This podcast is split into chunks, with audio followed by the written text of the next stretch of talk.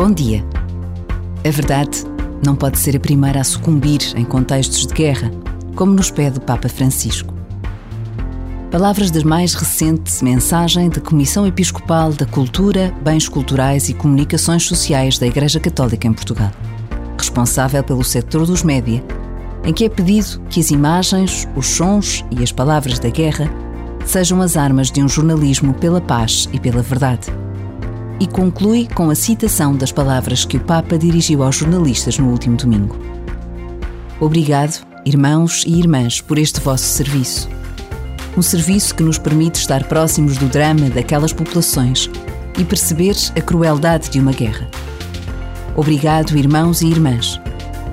Por vezes, basta a pausa de um minuto para rezarmos uns pelos outros.